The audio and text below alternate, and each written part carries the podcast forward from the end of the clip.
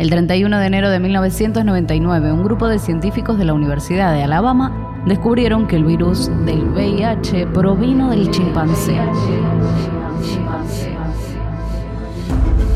Los investigadores analizaron los restos de un ejemplar llamado Marilyn, que murió en 1985 y que habían pasado inadvertidos durante 10 años en una heladera. Marilyn había sido capturada en África y enviada a la base Holloman en la Fuerza Aérea de Nuevo México en 1963, donde se sometía a los primates a diversas pruebas, varias de ellas mortales, dentro del programa de entrenamiento de vuelos espaciales.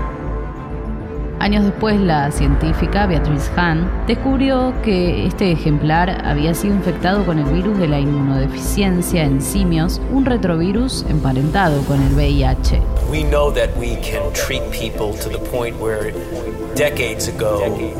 Al respecto, Anthony Fauci, especialista en alergias y enfermedades infecciosas, calificó el hallazgo como un descubrimiento importante con significativo potencial.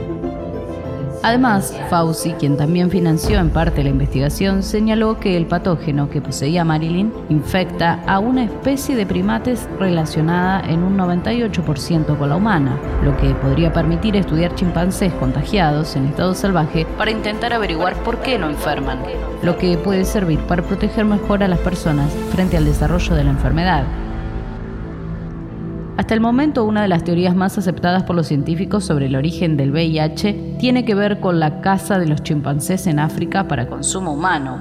Se cree que la sangre de uno de los ejemplares contagiado con el virus de la inmunodeficiencia en simios logró pasar al organismo de un ser humano, dando origen a la mutación. A la mutación.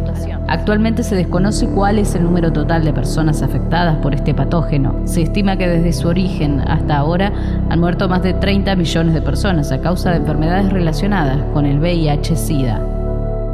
El 31 de enero de 1999, un grupo de científicos de la Universidad de Alabama descubrieron que el virus del VIH provino del chimpancé.